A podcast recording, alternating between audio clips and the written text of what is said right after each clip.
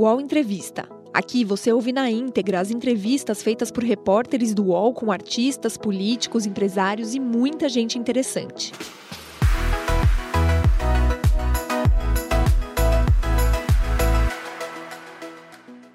Olá, bom dia. O UOL recebe hoje no seu estúdio aqui em Brasília o ministro e presidente do, do Superior Tribunal Militar, o brigadeiro Joseli Parente Camelo. Brigadeiro, muito obrigada pela sua presença. Muito obrigado. Eu que agradeço, porque é uma oportunidade ímpar de nós estarmos mostrando para que veio para a justiça militar brasileira o nosso papel, o que nós fazemos, como nós estamos enfrentando esse momento atual. Então, nós agradecemos muito essa oportunidade. Nós que agradecemos. Comigo nessa entrevista, de novo, a honra de ter o meu querido colega colunista José de Souza. Obrigado. Honra minha, Carla. Muito obrigado. Muito obrigado, Brigadeiro, por estar conosco e dividir muito aqui obrigado. o seu tempo. É um prazer muito grande. Eu agradeço ao UOL essa oportunidade. Presidente, é, vou falar de um tema. O UOL tem feito uma série de reportagens aí mostrando o que a gente chama de privilégios militares, né? E uma delas destacou a questão da pensão para viúvas de militares expulsos, julgados pela Justiça Militar, ou seja, cometeram infrações e crimes graves, foram expulsos da força, mas eles têm esse direito à pensão para essa família, uma lei que é de 1960. Eu lhe pergunto, está na hora da gente rever essa lei? Essa lei é uma lei ultrapassada? É, essa lei, ela inclusive foi revista, a pensão militar foi revista em 2000, né, quando houve uma mudança. Não, em 2000, agora em 18. 2018. No, no, no, Mas essa questão não mudou, né? No governo né? Bolsonaro. O que mudou nessa questão é porque nós tínhamos, então, é, nós tínhamos é, déficit na nossa pensão. Então foi reorganizada para que não que a pensão realmente funcione como uma pensão. Era uma pensão aonde tinham distintamente quem tinha 20 anos recebia 20 vezes o valor da, da sua contribuição, quem tinha 25 recebia é, se fosse por um outro motivo, se fosse a serviço, e se fosse em guerra recebia 30 vezes. Isso então mudou, aumentou, dobrou o valor da contribuição e hoje todos recebem a mesma coisa. Então, a pensão, todos nós pagamos a pensão. Então, foi uma lei discutida no Congresso para proteger a família do militar. Porque a família do militar, ele comete um crime, como é que você vai deixar, muitas vezes, a esposa com dois ou três filhos aí para... Como que vai ficar isso? Né? Então, é, eu acredito que essa é uma proteção à família. Naturalmente que, à medida que o tempo passa, o Congresso vai rediscutindo e vai atualizando. Para ministro, na atividade privada, uma pessoa que contribui a vida inteira pelo teto da Previdência não pode se aposentar senão pelo valor máximo ali, que hoje está em pouco mais de 7 mil reais. Não lhe parece pouco razoável que um fundo previdenciário que tem aportes do Tesouro assegure, mesmo a criminosos, gente que foi condenado por estupro, crimes graves, Isso. assegure a ele ou aos seus familiares uma pensão integral. É justo que o contribuinte brasileiro contribua para alguém que cometeu crime que foi expurgado da é, força? Na realidade, quem está contribuindo são os militares. Então, né, eu não conheço com profundidade, que eu não trabalhei. Uhum. Mas a, a ideia foi que. que na... Eu até acho razoável que a pessoa é, tenha o equivalente ao que contribuiu. Que naquela né? reforma. Mas fizesse as contas para que as contribuições não tivessem mais déficit. É tanto que foi dobrado o valor. Né? Então, eu acredito que pensou-se nisso e que isso tenha sido resolvido. Eu não posso afirmar com certeza, porque eu não trabalhei nesse sentido, né? mas eu sei que houve essa, essa, esse, esse reestudo sobre a pensão do militar. Mas só para ficar claro, nas reportagens a gente mostrou que no ano passado foram 23 milhões pagos para esses militares expulsos. O senhor está falando do, do, déficit aí dessa conta. Não é um valor muito alto, talvez na pena desses militares que cometeram aí graves, não deveria ter algum tipo de punição financeira que pudesse até é, aliviar o caixa, né? É, esse assim. é um problema legislativo, né, que naturalmente o Ministério da Defesa com o Congresso Nacional debata e chega às suas conclusões. Eu não posso entrar num detalhe mais profundo porque não, não participei desse, desse estudo. Né? Inclusive, eu já estava no tribunal, já estava fora do, do executivo. Porque nós, militares, quando vamos para o, o, o assumimos como ministro do Superior Tribunal Militar, nós, nós continuamos na ativa, mas nós passamos para o Poder Judiciário não temos mais nenhuma subordinação, nem ao comandante, nem ao ministro da Defesa, e nem mesmo ao presidente da República. Isso para nos dar a liberdade de julgarmos com a Constituição, com as leis e com a nossa consciência. Então, não temos subordinação nenhuma. Então, nesse momento, eu já não estava mais na força. Mas o senhor acha que isso deve ser discutido pelo Congresso, por é, exemplo? tudo que é debatido é bom porque chegam a novas conclusões. Né? Então, esse é o assunto da defesa, do Ministério da Defesa, com o Congresso Nacional. Né? Ministro, houve uma certa é, promiscuidade, me parece ser um consenso, no relacionamento do ex-presidente Bolsonaro com as Forças Armadas. Costuma-se dizer que as Forças Armadas se portaram adequadamente, uma vez que não houve uma um golpe propriamente dito, não se consumou nenhuma transgressão constitucional que resultasse na interrupção do processo democrático. Mas eu queria lhe perguntar algo mais, eu queria é, sofisticar esse raciocínio.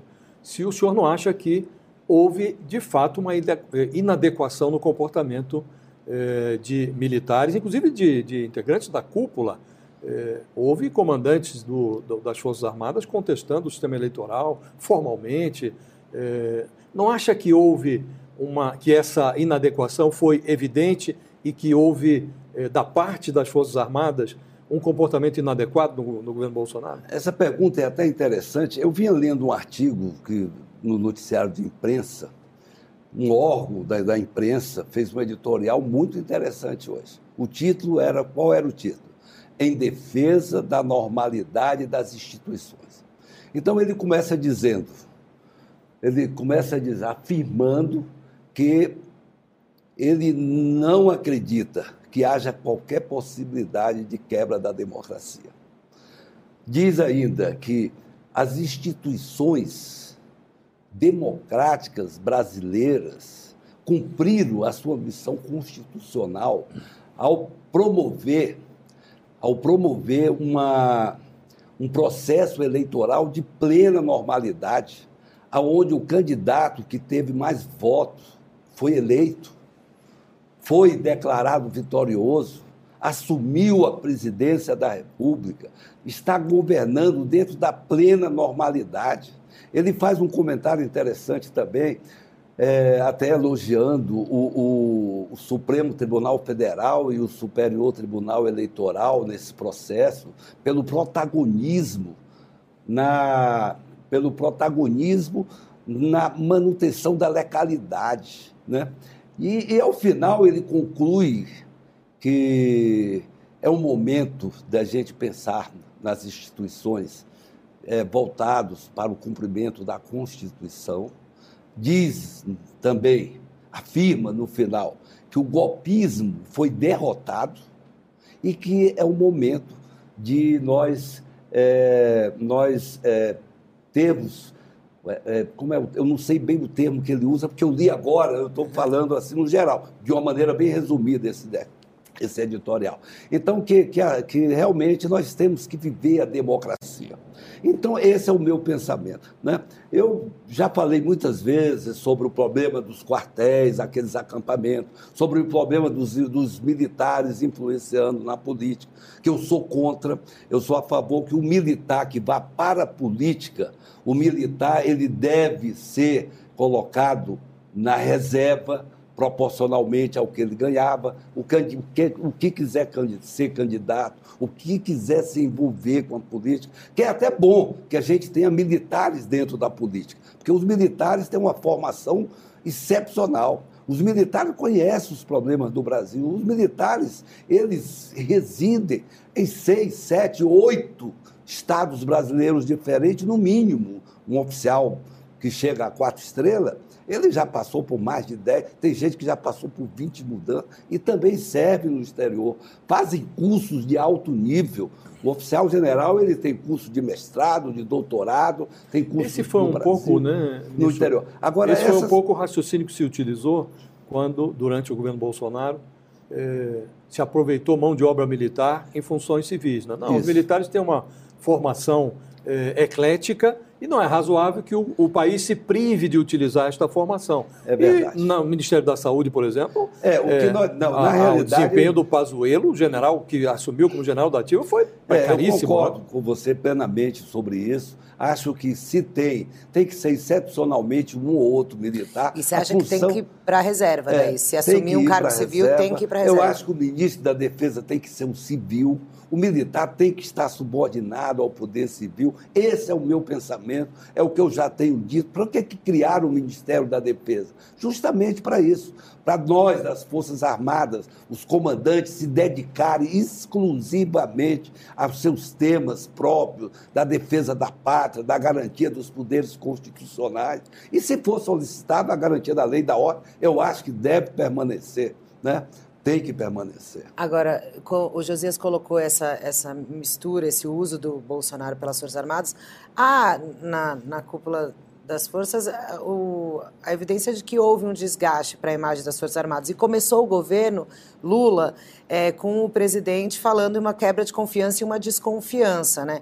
É, o senhor acha que quanto tempo leva para que isso seja de fato reconstruído? Olha, isso está sendo reconstruído. Nós estamos vendo né, o governo hoje fazendo as suas reformas, os militares cuidando do seu papel institucional, estão lá para cumprir os seus papéis na Amazônia, estão nas fronteiras, nós estamos cuidando da parte de toda a soberania do espaço aéreo, a Marinha trabalhando lá no controle marítimo. Então, nós estamos cumprindo e aos poucos naturalmente houve o descarte. Nós tivemos uma pesquisa agora do IPEC que, mo que mostra isso. Pela primeira vez, nós fomos o quinto.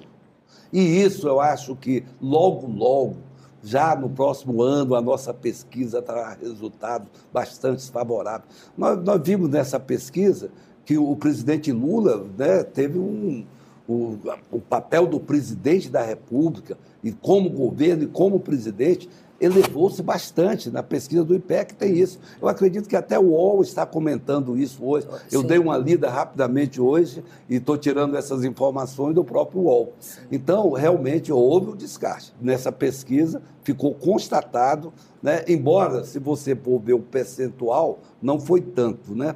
Nós estamos com 66%, eu acho que era 72%, se eu não me engano. Mas eu, eu peguei isso hoje também, né? nessa minha vida, eu vim lendo, vim observando esses detalhes. É, ministro, o que é que o senhor achou da interpretação do ministro Alexandre de Moraes, que resultou na transferência da Justiça Militar para o Supremo Tribunal Federal, do julgamento dos militares que têm envolvimento no 8 de janeiro? O que é que o senhor achou da interpretação do ministro? E eu lhe perguntaria se o senhor não acha que há um déficit de farda nesta apuração, nesses inquéritos. Há muitos civis presos, alguns já viraram é, de denunciados, é, passaram a réus, e há aparentemente uma, uma certa letargia em relação a investigações que envolvem militares. Não há um déficit de farda nesse, nesse caso? Bem, sobre o, o, o, o fato dele estar sendo julgado lá no, pelo, pelo ministro Alexandre Moraes, eu já falei algumas vezes né? O ministro Alexandre Moraes fundamentou muito bem essa sua decisão de que teria que ser julgado pela justiça comum, porque não foi crime militar. Então nós temos que ver com naturalidade o civil sendo julgado pela justiça militar, se comete um crime militar, como também a gente vê com naturalidade o militar, como cidadão, cometer um crime comum. E nesse caso, os locais aonde foram é, depredados, houve toda aquela situação, foi local que não estava sujeito à administração militar. Naturalmente, aí você pergunta, nós tínhamos militares de serviço naquela situação. Tivemos militares de serviço naquela situação. Alguns deveriam ter guarnecido o Palácio do Planalto, não deveriam, Se fosse determinado, porque não foi solicitado, né, porque eles ficam numa unidade à parte. Então, esse julgamento está em andamento. As investigações estão sendo feitas em um inquérito policial feito lá, que está a cargo do ministro Alexandre Moraes. O Congresso Nacional está lá com sua comissão parlamentar de inquérito mista lá, está lá informação, está ouvindo as pessoas. Então, eu acredito que eu, particularmente, já falei, eu não falo mais desse assunto. Vamos começar esse segundo semestre no judiciário, pensando no nosso futuro, pensando que o governo está trabalhando em harmonia com os demais poderes, o executivo, o judiciário, o legislativo, o, está havendo um embate político, estão discutindo, estão conversando, estão tomando decisões importantíssimas para o nosso país. Então nós temos que ver o que o povo brasileiro sonha é ver um Brasil pacificado, é ver um Brasil sem conflitos, é ver um país grande, é ver um país sendo representado no exterior, sendo ouvido como um grande líder. É isso que o povo brasileiro brasileiro pensa, solidariedade, porque pensando no mais pobre, pensando na, na, na, educação pública, porque a educação é a base de tudo. Né? Então, tudo isso é que o povo brasileiro quer da sociedade. Né? E eu mas... acredito que esses julgamentos, respondendo efetivamente a pergunta, esses que estão lá estão corretíssimos.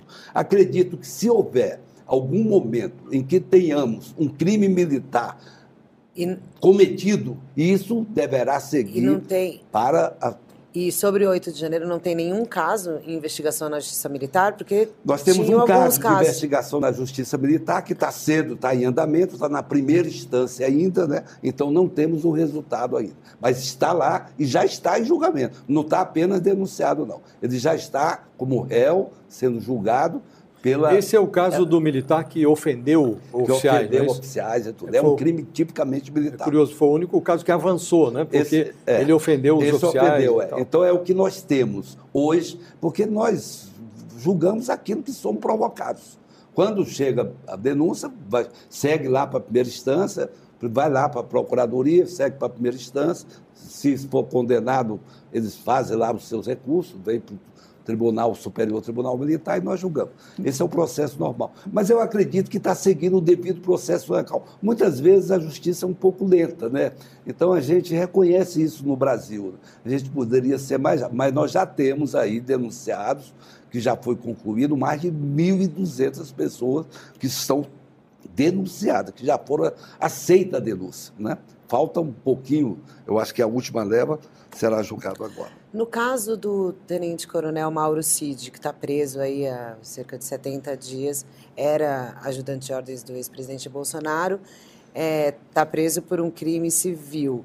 Mas há uma série de investigações também em torno é, dele, enfim, outras suspeitas. Na justiça militar, por ele ser um militar da ativa, existe algum tipo de, de apuração? Até o momento não houve indicação de nenhum crime militar cometido pelo coronel Cid. Né?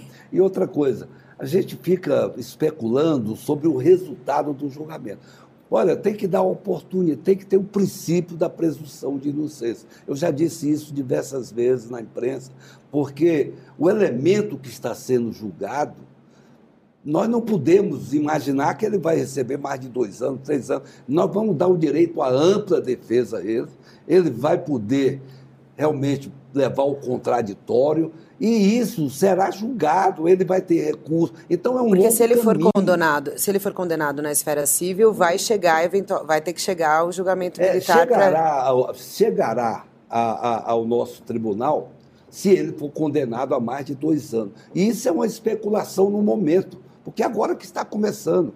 Vamos aguardar todo esse processo, porque aí será um outro processo o elemento que é privado de mais de dois anos de liberdade por qualquer uma da justiça do Brasil, justiça militar, justiça civil, então esse elemento, o, o procurador-geral da justiça militar envia então uma denúncia para o Superior Tribunal Militar. Nós iniciamos um novo processo, vamos analisar toda a vida pregressa e vamos julgar se aquele crime é um crime que torna ele indigno para o oficialato ou se justifica.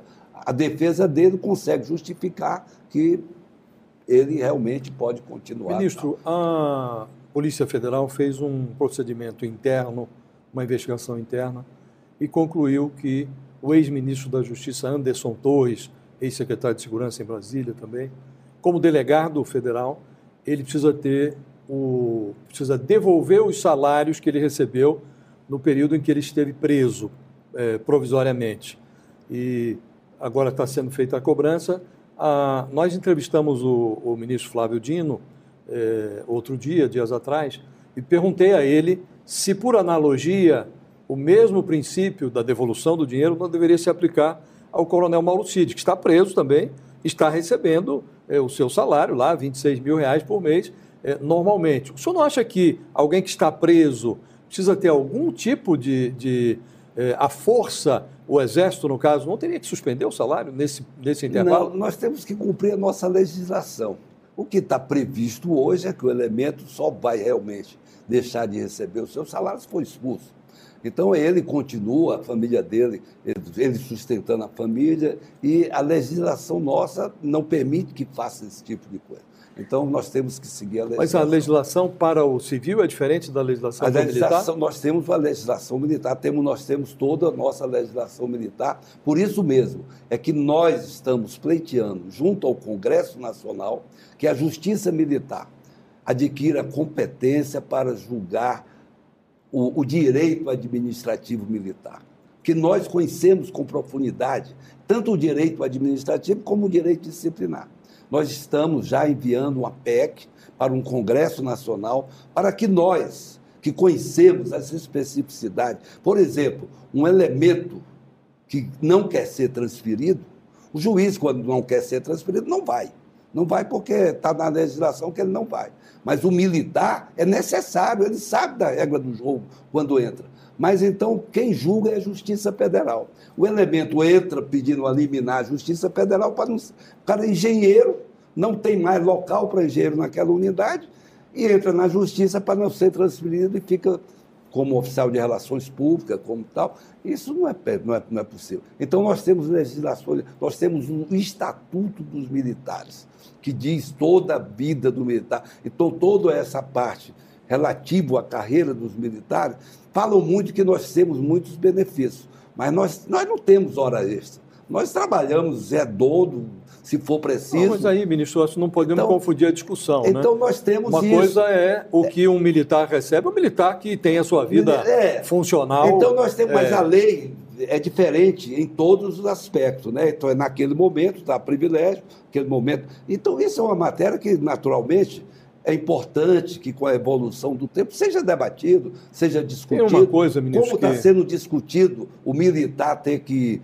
ao ser candidato, ele não voltar para a força. Isso é muito bom. Vamos, vamos incrementar, vamos fazer, vamos colocar essa PEC. Eu ele, queria... se quer ser político, vamos, vai ser queria político. fazer um pouco o papel de advogado do diabo. Pois não, é... isso é muito bom, é, fica mais... O, o general Tomás Paiva, que hoje é comandante do Exército, ele foi eh, ajudante de ordens do presidente Fernando Henrique Cardoso. Foi, eu trabalhei Pouca com gente sabe disso. Pouca, Pouca gente, gente, sabe disso. Porque disso. ele fez, ele cumpriu as suas obrigações. Cumpriu. Com... Não, como vem cumprindo é. os ajudantes de ordem, todos os presidentes tiveram o, de ordem. O, o coronel Mauro Cid, como ajudante de ordens, ele é, acionou os seus auxiliares para é, reaver joias que a Receita Federal tinha apreendido na base da carteirada, ele fraudou cartões de vacina, ele eh, travou eh, diálogos golpistas, está tudo registrado no seu eh, telefone. Ainda assim, ele vem sendo tratado como um, um, oficial convencional. Ainda outro dia esteve depondo na CPI, fardado, como se nada mas, tivesse sido descoberto sobre ele. Ter... O que eu queria lhe perguntar é se, no, a regra geral, não deveria ser submetida a uma análise num caso específico como esse, porque fica parecendo que as Forças Armadas estão agindo com uma certa cumplicidade não. com alguém que não merece não, mas não essa é cumplicidade. Assim. Nós temos a nossa legislação e, e não pode ser diferente. Né? Primeiro, a presunção de inocência. A gente não pode dizer que, que ele é um mau elemento, porque ele não foi condenado ainda.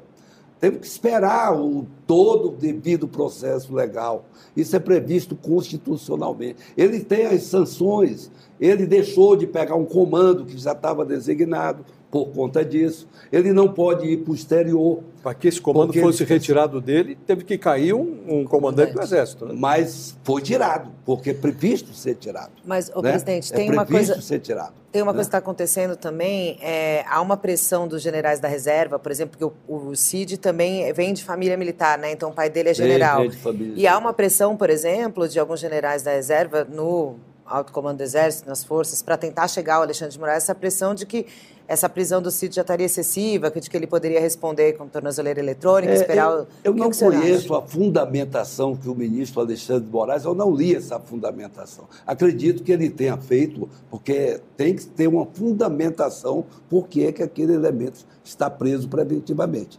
Então, essa fundamentação deve estar dito tudo. E eu tenho lido nas redes sociais que há essa pressão, que há e tal, mas eu, isso eu não posso falar porque eu não tenho nada de oficial sobre esse assunto. Mas- Mas, que realmente é, são tudo o que está sendo feito. Está sendo feito de uma maneira legal, dentro da legislação que nós temos hoje em vigor, e nós não podemos descumprir principalmente a nossa Constituição, princípio constitucional da presunção de inocência. Ele está sendo julgado. Então, tudo na sua determinada hora. Então, não Como, podemos. como né? observador, ministro, o senhor achou adequado que ele comparecesse à CPI fardado? Olha, ele estava numa missão, numa função privativamente de militares. Ele deve ter entendido, eu não sei o motivo, deve ter um motivo. Ele deve ter entendido. Até pô, o Exército soltou uma nota, né, É. dizendo que orientou ele a que fosse eu nem sabia dessa nota. é, no Mas eu acho que, que, como ele... ele... estava fu- o crime que, que, que supostamente dizem que ele cometeu, ele cometeu ali nessa situação, ele foi então responder fardado. Olha, eu particularmente tenho um orgulho muito grande da minha parte, eu estava comentando antes, né? Eu sempre que vou ao Congresso Nacional, eu vou, eu vou fardado, com muita honra, com muita, e sou muito bem recebido e tal. Se ele entendeu que, pô, como ele estava numa função militar, entender. Eu, eu não sabia que havia orientação do Exército nesse sentido. Mas Agora, eu acho que não tem, é- não, não tem nada de. Não vejo um prejuízo para a força, o fato dele estar. Ele é o coronel, está sendo julgado e todo mundo está chamando Coronel Cid. Coronel Cid. Está fardado ou não, para mim, eu não vejo. assim. Agora, a despeito de respeitar toda essa presunção de inocência, a troca de mensagens dele com um outro militar da ativa, é, falando em golpe, na- nas- qual é a gravidade é, de trocas de mensagens desse cunho, esse, com esse cunho? Olha, golpista? essas redes sociais trouxe um mal para nossa terrível, né? Tanta coisa boa poderia ser para os nossos celulares. O mal que traz os nossos celulares. A pessoa hoje usa achando que está numa conversa de bar. Ali sentado, escrevendo, achando que pode falar o que quer de qualquer pessoa, de qualquer tal. Então, eu vejo isso realmente tem que ser muito bem julgado. O problema do dolo, tudo isso tem que ser analisado com muita cautela, com muito cuidado. Né? Então, o mal que as redes sociais têm feito poderia ser uma coisa excepcional. Por isso que eu acho que ela tem que ser norma- normatizada. As redes sociais têm que ter limites. E isso o mundo inteiro está preocupado com isso. Não é só o Brasil que está preocupado com isso. Nós temos no Congresso Nacional já um projeto de lei que eu sei que a reação é muito grande, porque dizem, poxa, e a liberdade de expressão? A liberdade de expressão tem limites. Você não pode ficar falando mal do outro, você não pode estar cometendo crimes através daquele tal. Então, por isso que essas redes sociais realmente trouxeram malefícios terríveis. E, e- e para nós, hoje em dia, julgarmos todos esses crimes que- cibernéticos é muito difícil, é muito complicado. A legislação ainda é muito fraca. Temos que legislar melhor sobre esse tema.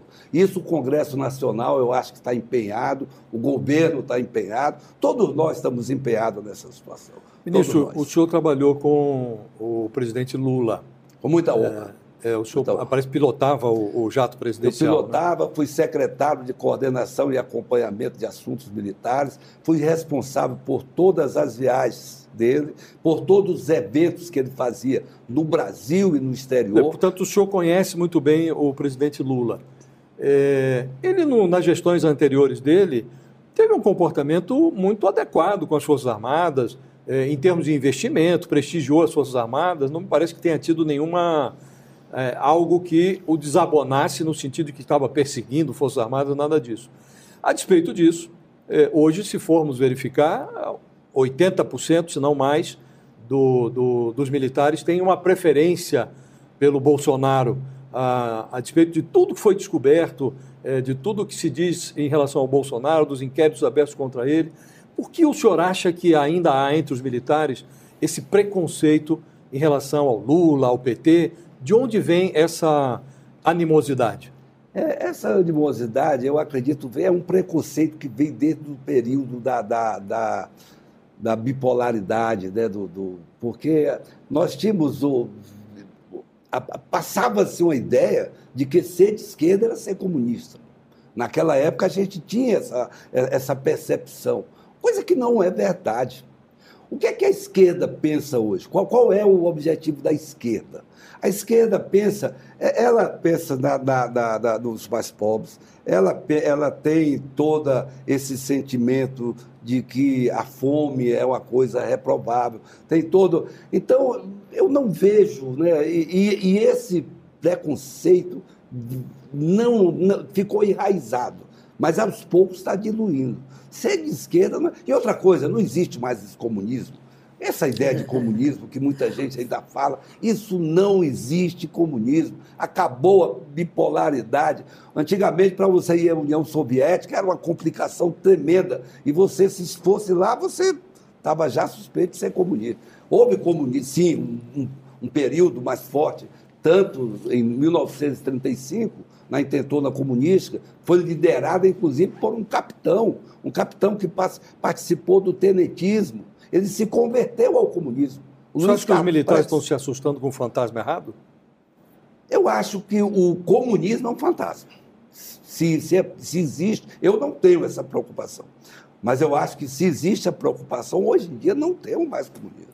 Hoje em dia se pensa no bem comum.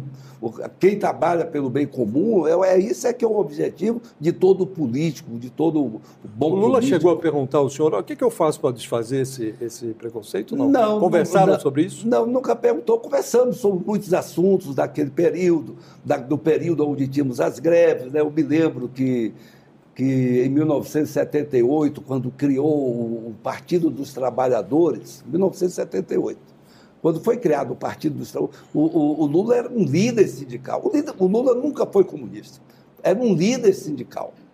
E aí, então, o que é que houve em 78?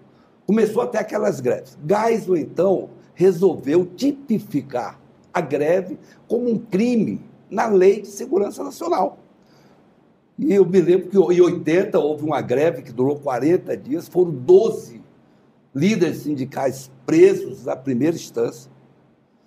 Quem fez a defesa foi, inclusive, o nosso falecido recente Sepúlveda Pertence. Na primeira instância, aqueles elementos foram condenados.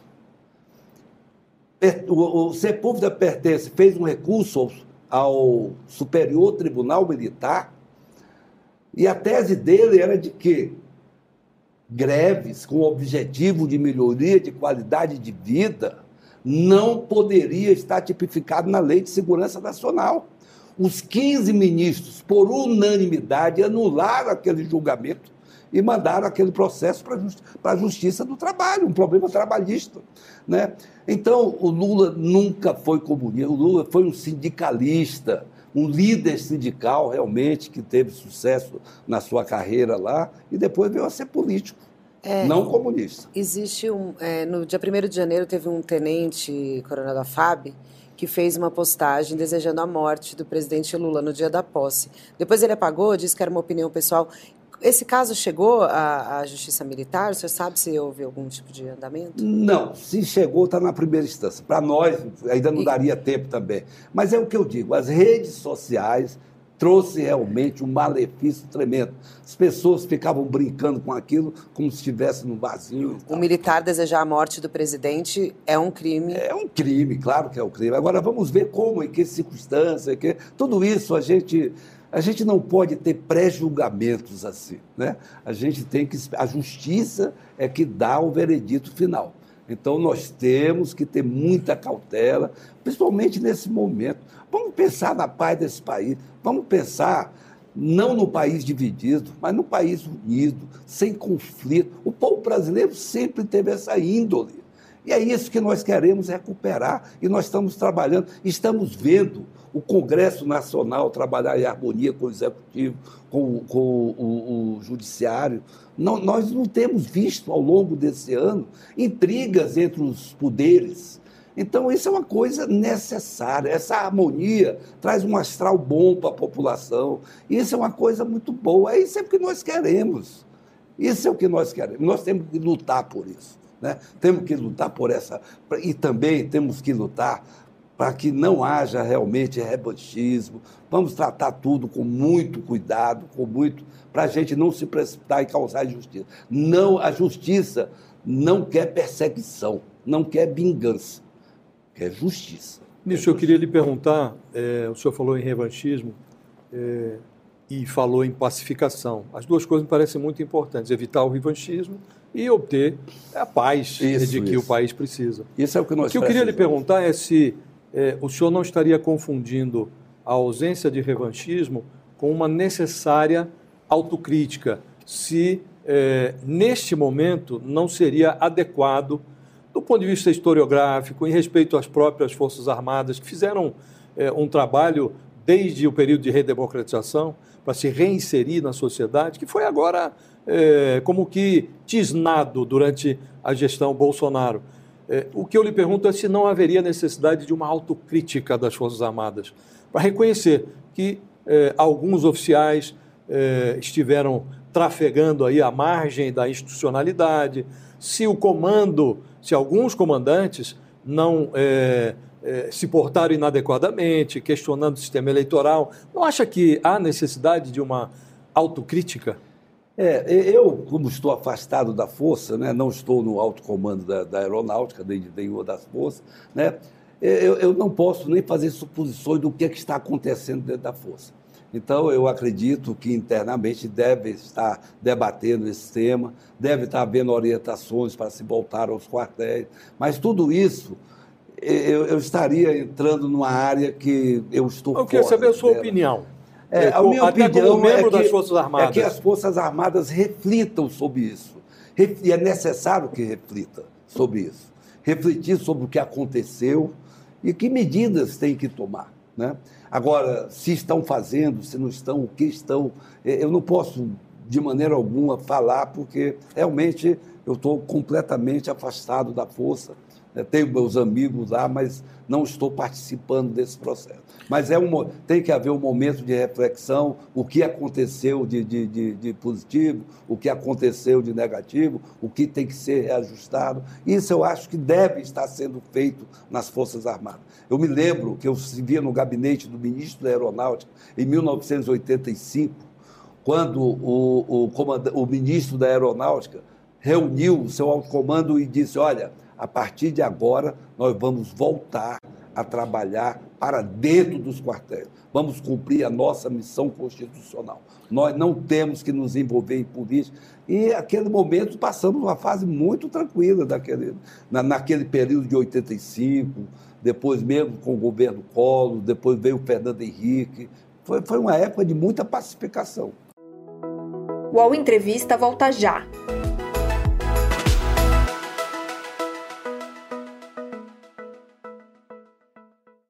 Oi, eu sou o Edgar Piccoli e trago boas notícias. Isso, Trago Boas Notícias é um podcast original Spotify produzido pelo UOL para você se informar e relaxar. As histórias que eu conto aqui são de Ecoa, a plataforma do UOL por um mundo melhor. De segunda a sexta-feira, às seis da tarde, tem um novo episódio grátis no Spotify e no UOL. Dá também para baixar e ouvir offline, quando você quiser. O senhor já falou é, um pouco sobre os acampamentos né, na frente dos quartéis, mas só para reforçar dentro dessa lógica de, de que talvez é, se faça essa meia-culpa, essa reavaliação aí, é, o senhor acha que o, o alto comando errou ao permitir aquele, aqueles acampamentos, porque muito se falava, a gente sabia e era admitido ali de que ah, tem família de militar ali, é melhor não mexer no na, na, sequência do dia 8 de janeiro, houve uma discussão grande entre o ministro da Justiça e o então comandante para que não, não, não tirassem as pessoas ali do acampamento. É, os militares erraram né, é, ao permitir é, isso? Não é permitido campamentos na, na frente aos quartéis. Né? Mas nós vivemos, nós temos que ver em que circunstância. Nós vivíamos num governo que aceitava esse tipo de coisa. Aceitava, considerava que aquilo era liberdade de expressão. As pessoas estavam ali exercendo o seu direito de liberdade de expressão e tal. Então, nesse contexto, nesse contexto, muita gente foi influenciada e muitas vezes os próprios, alguns militares que eram chefes, que eram comandantes de alguma área, permitiram aquilo. Então, é, foram as, Foi um as circunstâncias que levaram. Agora, você me perguntando friamente, poxa, é permitido? Não é permitido. Claro que não queremos é, ter pessoas em volta da nossa área do quartel. Né? Isso não queremos. Mas, de, dadas as circunstâncias da época, daquele momento, né, onde achavam que aquilo era uma coisa certa, era um, uma maneira de se expressar, uma liberdade de expressão, e aquilo é, tinham aquilo como sendo uma coisa correta, normal. Né? Então tem que ver também o momento que aconteceu. A gente não pode julgar hoje, no momento de hoje. Ninguém iria permitir isso. Ninguém iria permitir. Né? Agora, naquele momento, havia todo esse, eh, essa circunstância. Né? Então, por isso é que realmente os militares não podem estar envolvidos em política. Os militares, o senhor acha que os militares já voltaram para os quartéis? Já voltaram para os quartéis. Isso aí eu, eu digo pelo que eu sinto, pelo que eu vejo, pelo que eu participo das atividades dos quartéis. Nós não temos militares em, fora dos quartéis, de maneira alguma influenciando politicamente em alguma área. Não temos. Ministro, eu queria abrir um parênteses para fazer uma analogia. Nós já comentamos aqui sobre a transferência dos militares envolvidos no 8 de janeiro para o Supremo. Saíram da Justiça Militar, foram para o Supremo. É, na decisão que resultou nesta transferência, o ministro Alexandre de Moraes sustentou a tese segundo a qual o militar responde na justiça militar por crimes militares, não por crimes cometidos por militares. O que eu queria lhe perguntar é: saiu essa semana uma série de reportagens no jornal Folha de São Paulo sobre crimes sexuais cometidos por militares contra militares é, mulheres. Isso, é, é, assédio, é, importunação sexual. E esses crimes são julgados é, são investigados por inquéritos policiais militares, julgados pela Justiça Militar. Por analogia, esses crimes não deveriam ser julgados pela Justiça Comum, são crimes previstos no Código Penal e, pelo que se depreendeu das reportagens, há um constrangimento das mulheres, porque o ambiente militar, embora ainda tenha mulheres e tal, ele é um ambiente é, majoritariamente machista, né? e elas se sentem constrangidas até em denunciar. Não acha que há uma inadequação? Não, é, não seria esse um crime comum que deveria ser julgado pela justiça comum? Não, nós temos os crimes militares definidos em lei. Né? Então, esses crimes militares têm que ser julgados realmente pela justiça militar. Mas assédio Agora, sexual que... não é um crime militar? É um crime militar. É um crime militar se for dentro do quartel. Se, estiver, se ele estiver na rua cometer um assédio, não é crime militar. O, o, o militar, lá na rua, cometeu assédio, isso aí é justiça comum. Vai lá na polícia da mulher e tal.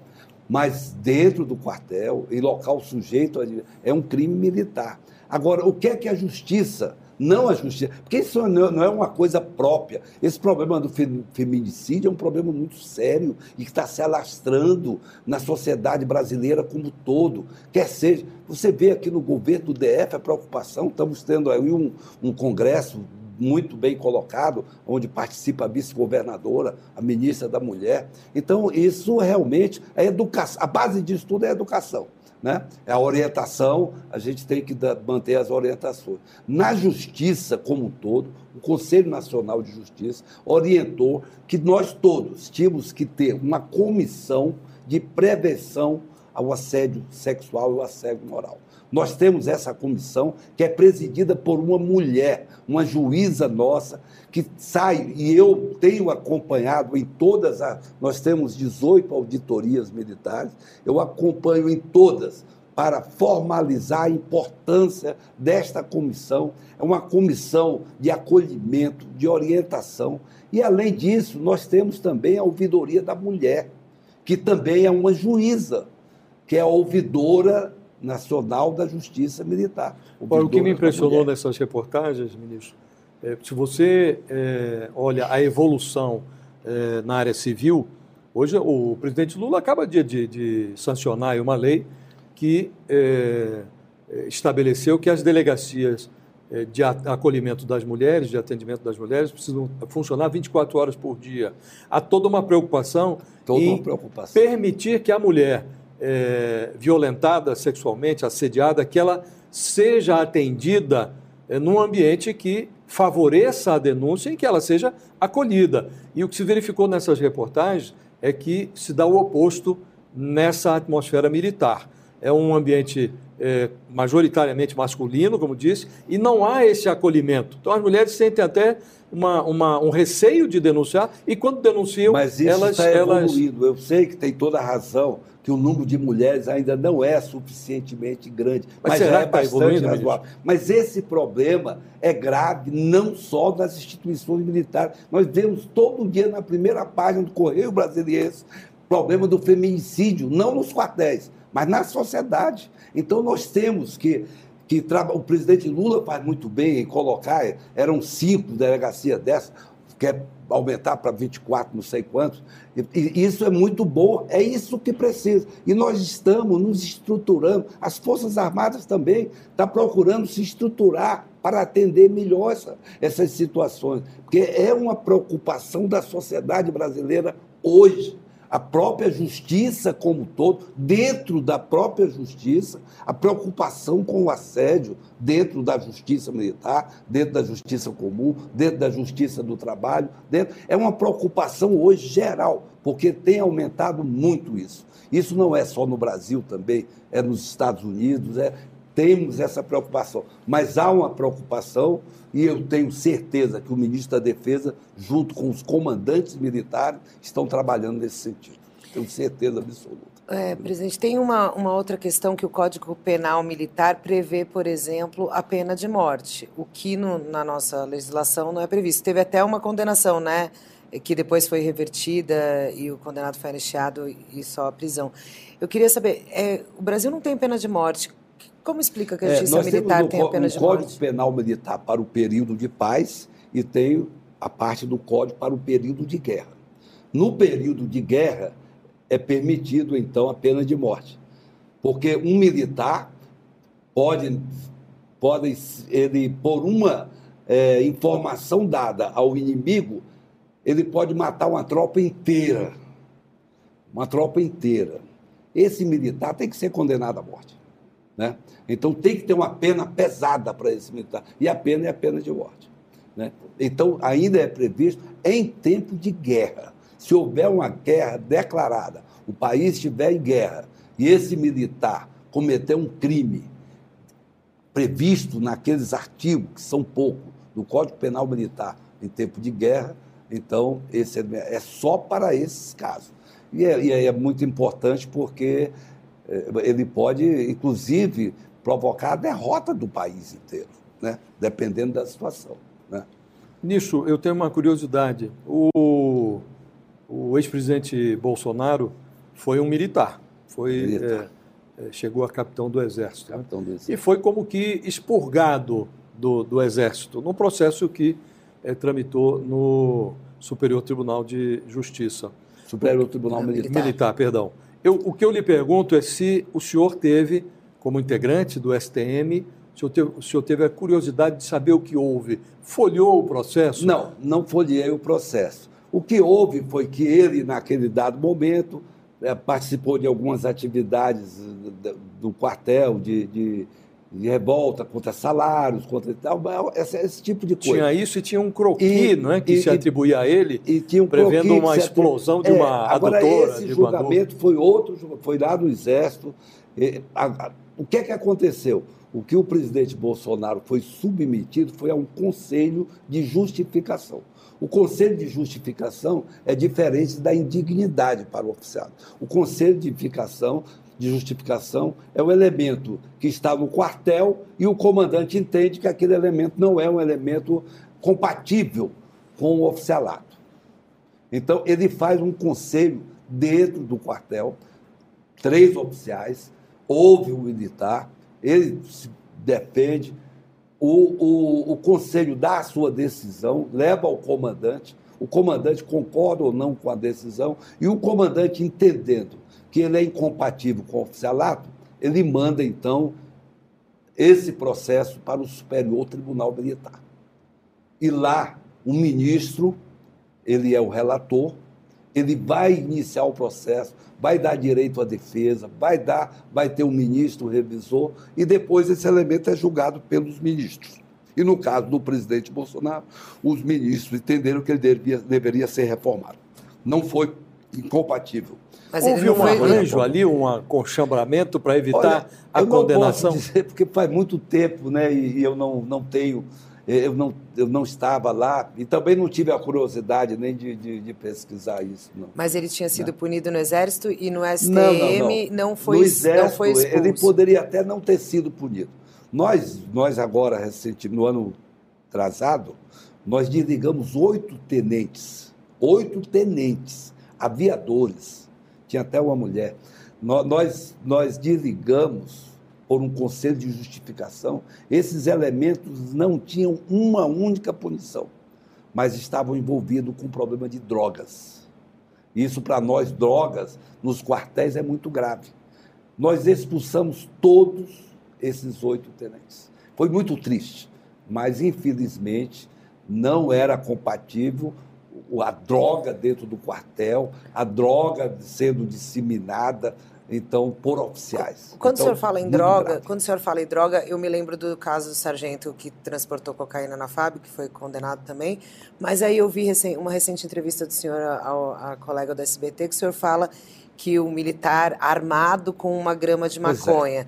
Mas cocaína e maconha o senhor coloca no mesmo, mesmo balaio? no mesmo balaio. A sociedade está discutindo. Uma grama, se ele for pego, pega a carteira de identidade dele numa revista daquela se tiver uma grama de maconha, de qualquer tipo de droga, é, aquilo ali ele é recolhido, é pego em flagrante, vai para uma perícia. Se a perícia analisar que aquilo é droga, só o fato dele portar ele é condenado. Mas, por exemplo, a gente está no momento, semana passada a gente teve aqui o ministro Paulo Teixeira falando, defendendo que o Congresso discuta é, a descriminalização da maconha por uso medicinal, mostrando que há um, uma, um, um ganho científico já comprovado em várias áreas para crianças com epilepsia. A sociedade está discutindo, caminhando para a discussão dessa descriminalização da maconha. O senhor acha que colocar essas drogas dessa forma, uma grama, uma arma, não é uma, um pouco ultrapassado? Eu não vou entrar no mérito da sociedade como todo, mas mesmo que seja, seja discriminado, nós temos o Código Penal Militar, nós somos uma justiça especializada. Nós não podemos aceitar que dentro do quartel o elemento vai tirar o serviço armado esteja com droga, o elemento usa arma esteja com droga. Pode ser o mínimo que seja. Para nós, droga, continuaremos então não aceitando a droga no quartel. Não pode aceitar. Você não pode aceitar que o elemento tome uma droga e vá voar com o presidente da República, ou vá ser mecânico daquele avião, ou vá tirar um serviço na guarda armado. Isso, isso é intolerável. Nós não podemos aceitar. Então, a nossa tolerância com droga é zero. E, e, e olha, e, e qualquer situação de droga dentro do quartel, portar, entregar, trafegar, é a mesma situação. Mas, ministro, o senhor pilotou o avião presidencial, né? Como é que o senhor acha que pode é, acontecer de o avião presidencial transportar cocaína para um é, país estrangeiro, no caso a Espanha, né? Que tipo de falha tem que acontecer? Olha, o cara para o... cometer o mal feito, ele faz de tudo, né? Então, o que é que acontece? Nós temos o, o ser humano, o próprio ser, é o ser humano que está lá fiscalizando o avião. É o próprio ser humano. Então, um daqueles sargentos chega de madrugada no avião, diz que vai colocar lá a bagagem, de qualquer forma, consegue, porque para o mal eles encontram caminhos para tudo. Né? Por mais que se faça, não vou dizer que agora não vai mais acontecer, mas nós lutamos para que não aconteça. Nós chamamos a Polícia Federal lá para fazer a fiscalização para o embarque, cercamos o avião do presidente, fecha tudo. Se bem que esse avião ele estava com um escalão avançado, não era, não era com o presidente da República, era um escalão avançado, um escape. Né? Não mas... era o avião do presidente. Mas realmente, o mal Olha, é complicado. Você vê que hoje o número de golpes que existe, né, celulares e tal, quantas pessoas. Então, a pessoa quando quer fazer o mal, eu acho que eles fazem. E a gente fecha uma porta, abre outra, fecha, vai descobrindo e vai, vai tentando, mas nem sempre a gente consegue 100% daquilo que nós. Mas que nós temos um cuidado. Eu fui responsável exatamente por tudo isso. Eu era responsável pelos voos do presidente, pela equipe que ia tomar conta da viagem dele, de todos os aspectos, pela coordenação geral de toda a logística. E olha, e era uma dificuldade tremenda. Chamávamos a Polícia Federal, migrações toda, para ir para lá e tal. Tínhamos um cuidado, nunca tivemos, mas era possível, né? porque para fazer o mal o ser humano realmente. O senhor pilotou aí o avião do Lula. Recentemente ele foi conversar com a FAB e manifestou interesse em, em trocar o uso do avião, né? Ele queria adaptar aí um, um, um Airbus A330, se não me engano, é isso? Isso. Para que se torne um, um, avião presidencial, que é mais autonomia. É, o senhor acha que é, é, a hora de realmente mudar o, o avião é, presidencial? Nós compramos o avião do presidente Lula em 1900 e, em 2003, 2004, não tenho exatamente, foi logo no começo do governo dele. Então já está com 20 anos. E nós compramos um avião, naquele momento, um avião é um avião, o 319 é o menor avião comercial que nós temos. E, e ele foi adaptado para ter uma autonomia maior. Ele chega ali à Ilha do Sal, saindo daqui para ir tal. O presidente precisa de um avião que tenha uma autonomia razoável para que ele não saia pingando por aí. Porque aonde ele chega, aí tem o primeiro-ministro que quer ouvi-lo, tem o fulano que quer, e o presidente precisa viajar e chegar descansado para tal. Precisa ter um certo conforto. Então, hoje, o presidente precisa, eu não estou lá na presidência nem no comando aeronáutico, mas vendo de fora, pelo que eu já passei, o presidente precisa de ter um avião com autonomia maior. O que é que nós temos hoje? O presidente Bolsonaro comprou dois aviões A330 para reabastecimento em voo. Esse avião foi comprado por uma oportunidade que surgiu da Companhia Azul, um avião usado, e que atende às necessidades para fazer o reabastecimento em voo, mas precisa ser adaptado para fazer esse reabastecimento. E esse avião foi comprado especificamente para isso. Então, durante a conversa do comandante da aeronáutica com o presidente, o comandante disse que era mais econômico ele comprar um avião usado nessas condições do que ele usar esse avião. Então, hoje, o comandante da aeronáutica, junto com o ministro da Defesa, estão para apresentar ao presidente qual a melhor solução. É comprar um avião, é mais barato comprar um avião e deixar esse para a destinação que ele foi comprado? Então eu tenho impressão que na minha visão, na minha visão, eu estou fora, não estou trabalhando nesse processo, né? A minha visão, se surgir um avião por um preço que seja realmente razoável, esse é o desejável. E não pegar esses dois aviões que estão aí. E reformar. Ainda mais que a informação que eu tenho é que é muito mais barato do que depois, porque para adaptar um avião para uma situação presidencial é caríssimo. E um avião já usado, que esteja pelo menos com pouco anos de uso, com 10 anos de uso, é um avião que vai ter, trazer uma segurança. Tudo isso tem que ser analisado. Mas uma coisa é certa: o presidente precisa de uma. ainda mais do nível do Brasil. Se for ver os aviões dos 10 maiores economias do mundo, veja os aviões que esse avião tem, que, é o, que, o, que é o, os Estados Unidos tem, que a China tem, que o, a Itália tem, que a França tem. Então precisa de ter um avião que tenha uma autonomia. Normalmente, quando a gente chegava nessas G20, o nosso aviãozinho parecia um tepo-tepo que estava naquele cantinho e tal, mas ficamos assim durante todo aquele período né, e tal. E, e só temos um avião nesse sentido. Né? Temos dois aviões da Embraer que têm uma autonomia menor para voar no, a nível nacional, que também atende para levar escabes e tal para fora. Mas que precisa, precisa. É necessário que o avião, que o presidente tenha um avião para. Ainda mais que a cada dia mais nós estamos vendo a nossa liderança em termos internacionais. Né? E é muito importante que a gente tenha essa relação bilateral. O, uma coisa interessante das viagens do presidente é que o presidente não aceitava fazer viagens para o exterior se não tivesse um encontro empresarial para vender o Brasil. Então, ele dizia: olha, eu vou, mas desde que tenha Então, isso era uma coisa muito interessante, muito importante e que realmente trouxe resultados de, de investimentos do Brasil muito grandes. Né? Ministro, durante a nossa conversa, o senhor fez uma referência positiva às chamadas GLOs, Operações ah, de Garantia sim. da Lei e da Ordem, quando um dos poderes requisita as Forças Armadas para restabelecer a ordem num determinado. Isso. E é, hoje há um certo preconceito do governo em relação às GLOs, porque é uma desconfiança é, em relação aos, aos, militares. E há uma interpretação meio esquisita do artigo 142. É, algumas pessoas atribuem às Forças Armadas, por conta desse artigo, uma, o papel de força moderadora.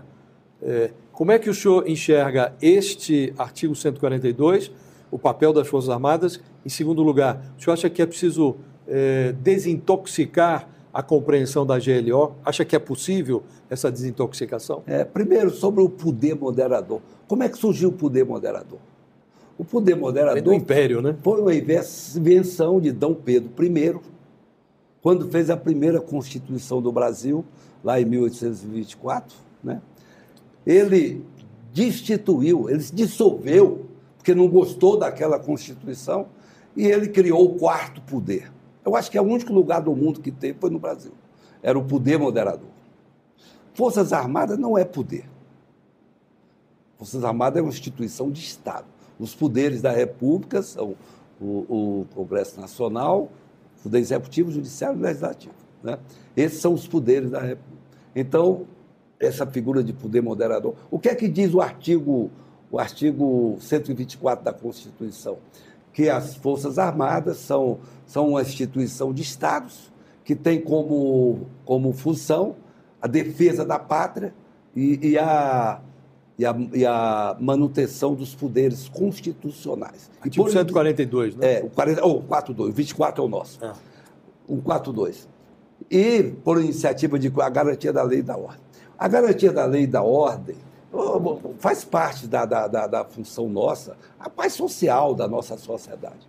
Então, quando tem um evento em um estado, por exemplo, esse exemplo eu sempre dou porque foi um exemplo real que aconteceu no Brasil. Em 1992 tivemos a Eco 92, 100 presidentes de estados no Rio de Janeiro. A Polícia Estadual do Rio de Janeiro teria condições de fazer a segurança disso tudo? Não teria. Então, criou-se ali uma, uma, uma operação da garantia da lei e da ordem.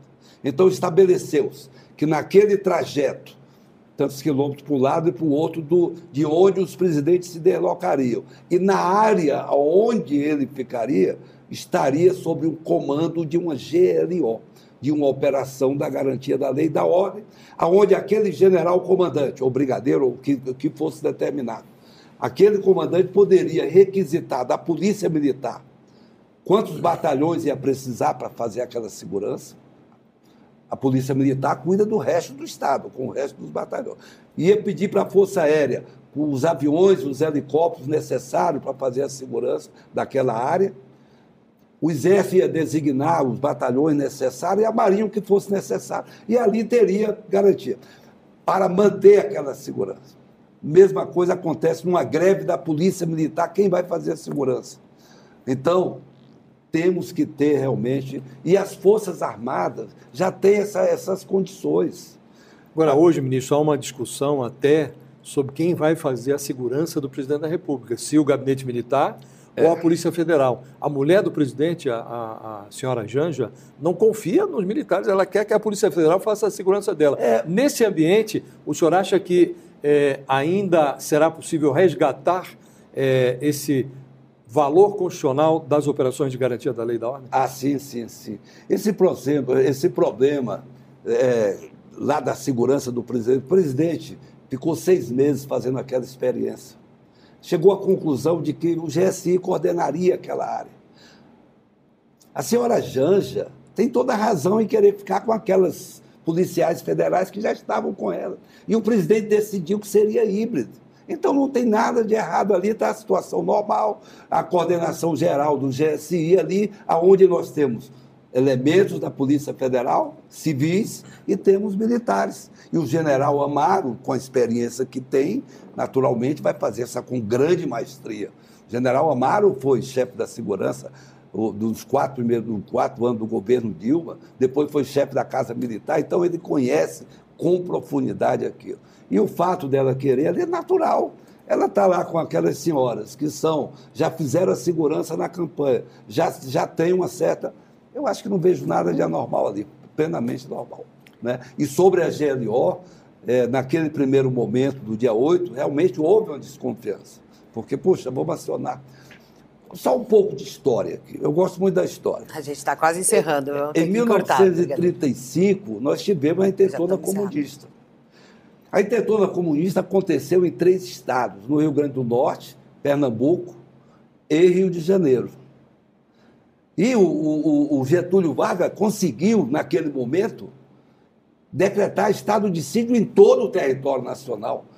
E conseguiu negociar com o Congresso, e isso ele conseguiu. E depois disso, criou o estado de guerra. Criou também, com autorização do Congresso, o, o, o Tribunal de Segurança Nacional, um tribunal de exceção para julgar aqueles que participaram da intentona. E com isso tudo, dessa estrutura, acabou.